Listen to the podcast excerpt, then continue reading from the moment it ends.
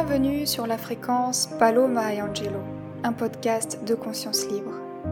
Je suis Colline Dussard et dans ce format de podcast, je vous propose des histoires de reconnexion et de réalisation de soi en suivant les aventures de Paloma et Angelo, deux êtres des étoiles incarnés ici sur Terre.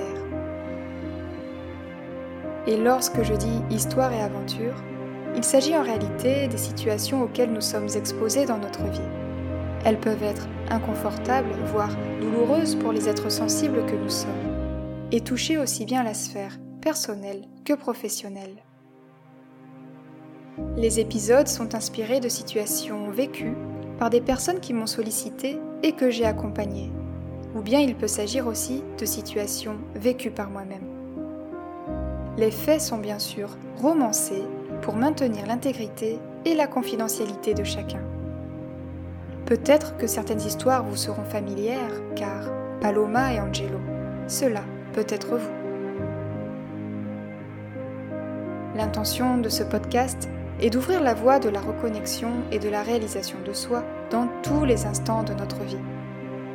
L'intention est aussi de vous inviter à ressentir qu'il est possible de nous libérer de situations en apparence négatives, de paver notre chemin vers notre plus haut potentiel qu'en étant connecté à notre cœur, aligné à notre plus haute expression, il est possible d'être des consciences libres et souveraines. Le premier épisode est dédié à la présentation de nos deux personnages, Paloma et Angelo. S'ensuivent ensuite des épisodes mettant en scène Paloma ou bien Angelo dans des situations que nous pouvons rencontrer, chacun, chacune d'entre nous, et au travers desquelles il est question de maintenir notre alignement et donc de nous réaliser. En espérant que Paloma et Angelo puissent vous inspirer à vivre une vie alignée à qui vous êtes véritablement, vous inspirer à vivre votre vie. Je vous souhaite une belle écoute.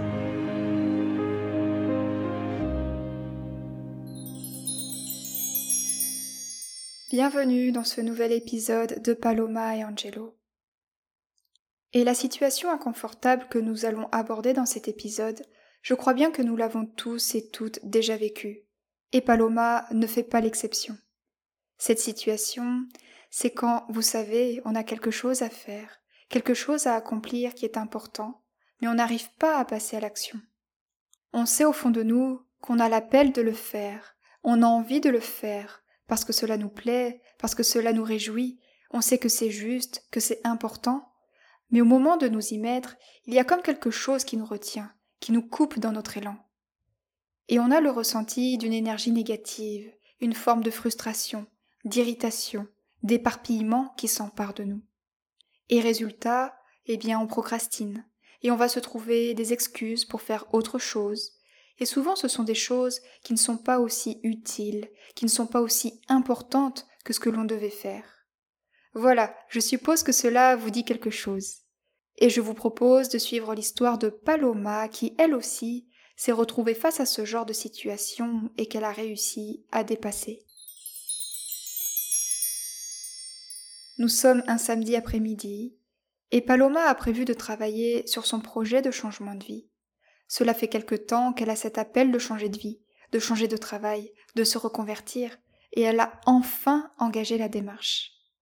Et donc, en ce samedi après-midi, elle se retrouve en tête à tête avec son ordinateur, avec un document Word ouvert pour avancer sur son projet.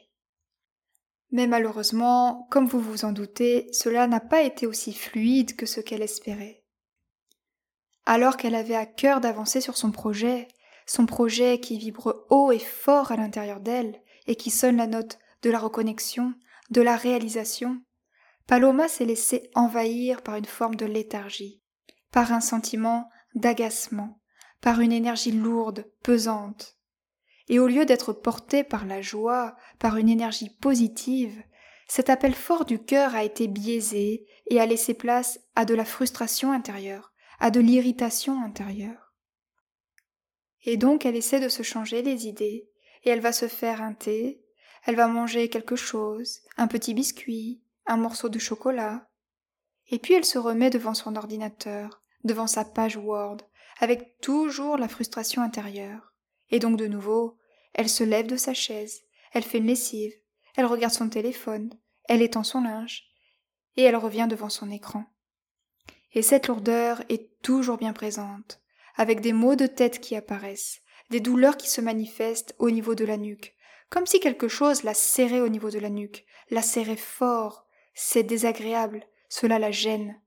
Elle ne se sent pas libre de ses mouvements. Elle ressent le besoin de s'étirer. Elle a comme un poids qui vient la presser au niveau de la nuque, au niveau de la tête. Et ce sentiment de frustration, d'agacement, l'envahit de plus en plus, jusqu'à avoir de la colère, une forte colère intérieure envers elle-même. Elle s'en veut. Elle s'en veut de ne pas réussir à se concentrer, de ne pas être capable de pouvoir avancer dans sa vie, de ne pas pouvoir se connecter à son projet. Cela la rend profondément malheureuse, et après toute cette colère vient la tristesse. Elle part alors se réfugier dans sa chambre, et elle se recroqueville sur son lit, avec ce sentiment de désarroi. Elle se sent comme désœuvrée face à cette situation. Et des pensées négatives arrivent, la saille. Je n'y arriverai jamais. Je vais rater ma vie. Je ne suis bonne à rien. Je suis nulle. À cet instant, elle se sent seule, perdue, et des larmes coulent sur son visage. Elle pleure à chaudes larmes. Ça va aller. Respire. Pardonne-toi. Voilà la petite voix intérieure de Paloma qui lui parle, qui la réconforte, qui la console. Après cet instant d'émotion, la Paloma des étoiles est bien là, son âme à l'intérieur d'elle est bien là, et elle lui murmure de prendre du temps pour elle, d'accueillir. Elle se souvient de ce qui est partagé dans l'accompagnement conscience libre lorsqu'on traverse un moment difficile. Accueillir, dans la compassion, se connecter à l'amour pour remonter en fréquence, se reconnecter à ce qui nous élève. De quoi as-tu besoin à présent? Qu'est-ce qui te ferait du bien? lui chuchote la paloma des étoiles. La musique. Elle a besoin d'écouter de la musique. C'est ce qui l'apaise, c'est ce qui la ressource. Les sons de la nature, les douces mélodies la font rêver. Et petit à petit, elle se reconnecte à son projet, car son projet de reconversion est aussi un projet de changement de vie beaucoup plus large, car elle aspire à vivre à l'étranger. Et toutes ces mélodies, toutes ces sonorités de nature, d'évasion, de voyage, la reconnectent à son projet. Son projet renaît à nouveau à l'intérieur d'elle, et elle retrouve l'élan d'y travailler en cette fin de samedi après-midi. Par retour d'expérience, c'est souvent au moment d'accomplir des choses importantes que l'on peut être exposé à ce genre de situation, c'est-à-dire nous sentir déviés de notre intention initiale, par un manque soudain d'entrain, ou on est tenté de faire autre chose, ou encore on est submergé par des pensées limitantes, des ressentis désagréables dans le corps, des émotions négatives. Donc l'intention de cet épisode était ainsi de partager comment Paloma a pu retrouver l'appel intérieur de se connecter à son projet et d'y travailler. Et deux scénarios se présentaient à elle. Elle avait le choix de soit continuer à se morfondre, à subir la situation, à être en mode victime, ou bien de se responsabiliser, de quitter son état de détresse pour avancer.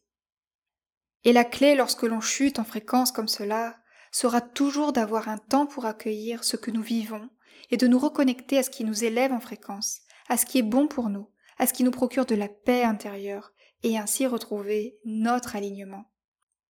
Paloma a choisi de douces mélodies pour se reconnecter, mais cela peut être aussi de sentir des huiles essentielles, appeler un être cher, pratiquer une activité créative ou physique, marcher dans la nature, à chacun de ressentir ce qui le reconnecte à la fréquence d'amour, à sa connexion intérieure.